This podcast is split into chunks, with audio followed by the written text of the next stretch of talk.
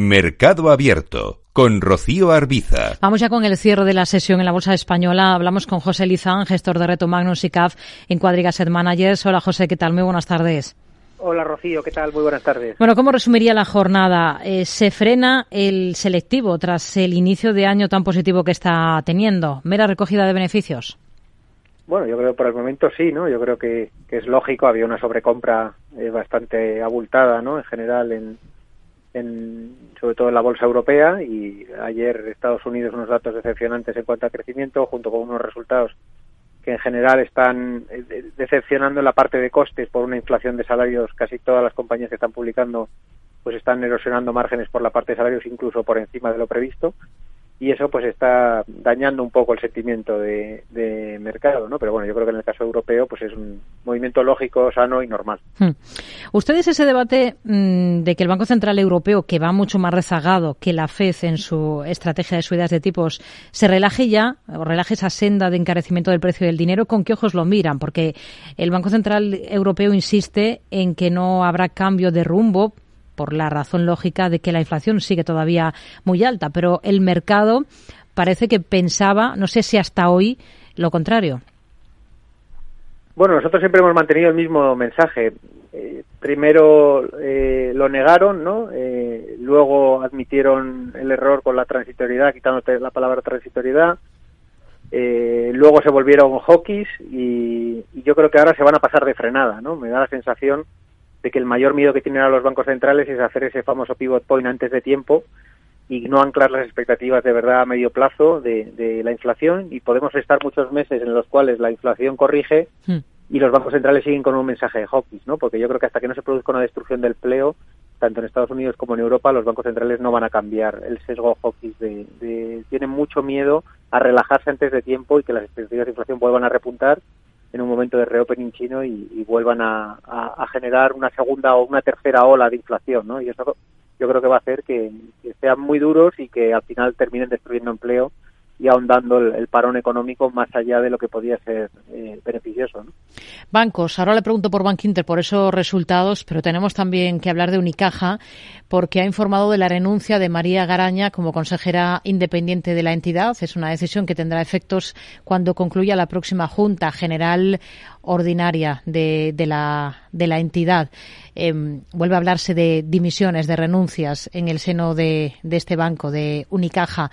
¿Cómo ve las cosas? Para, para el valor que ha sido además uno de los que mejor ha arrancado el año en el sector financiero aquí en España. Bueno, yo creo que en cuanto a negocio lo veo pues muy positivo como para todo el sectorial. Al final es un banco muy retail, muy hipotecario y que todo este tema del repricing del Euribor les beneficia muchísimo.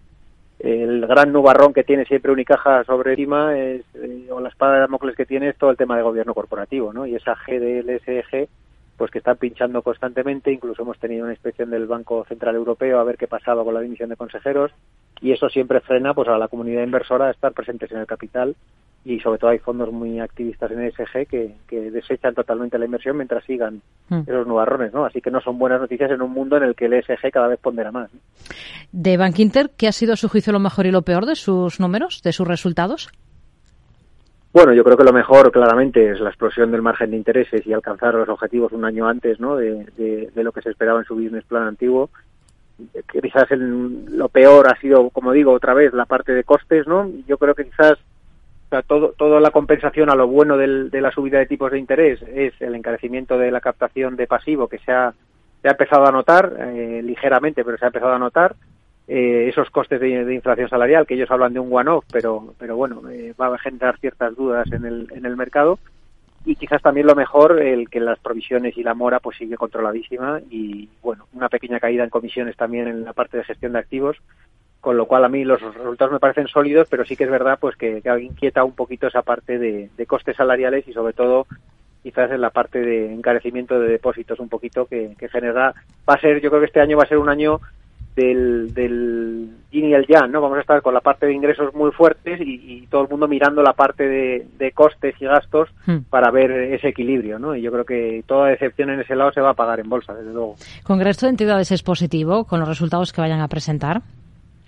sí, yo creo en general todas, no, ha dado tiempo lo suficiente a avanzar, eh, ni la morosidad, ni, ni, ni ha habido un deterioro en volúmenes todavía eh, dramático, ni, ni el, el repricing de captación de depósitos ha subido de forma vertical, va mucho más lento que lo que ha subido el Euribor, con lo cual yo creo que esta tónica de Bank Inter o, o similar pues va a ser en todo, ¿no? Va a ser mucha fortaleza en margen de intereses y en ingresos y la parte de costes pues va a ser un poco donde donde esté quien sea capaz de capearlo mejor o peor, pero en general esperamos un muy buen conjunto de resultados quizás con algún nubarrón, como digo, en la parte de costes.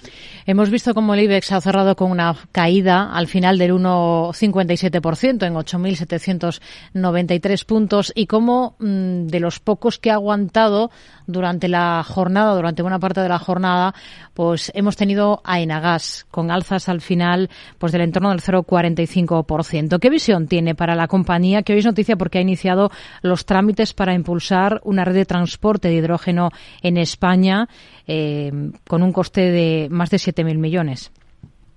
Pues ni positiva ni negativa, ¿no? Yo creo que la gran corrección por ser una compañía apalancada y, tener deuda en el balance en un entorno de unos ingresos con menor visibilidad, pues eh, ya se ha producido una, una acción que viene de los 25, 26 euros y que está en 16. Yo creo que ya se ha quitado eh, gran parte de, ese, de esas dudas que hay sobre la compañía pero tampoco esperamos un gran apetito inversor por este tipo de compañías ahora mismo, ¿no? Creo que es una compañía que va a hacer probablemente un gran movimiento lateral y no creo que sea un, un gran objeto más que como ancla de la inversión, ¿no? Pero vamos, no, no le vemos ni, ni un gran potencial ni una gran caída adicional después de la fuerte corrección que ha experimentado. ¿Y Arcelor, que hoy es de los peores?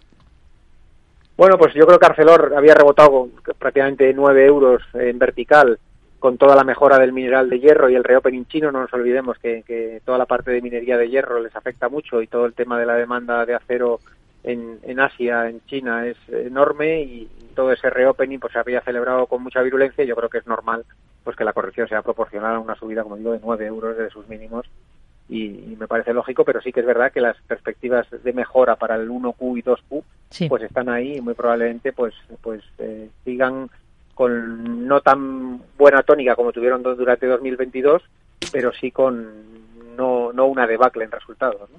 José Lizán, gestor de Reto Magnus y CAF en Cuadriga Set Managers. Gracias. Muy buenas tardes. Igualmente, un saludo.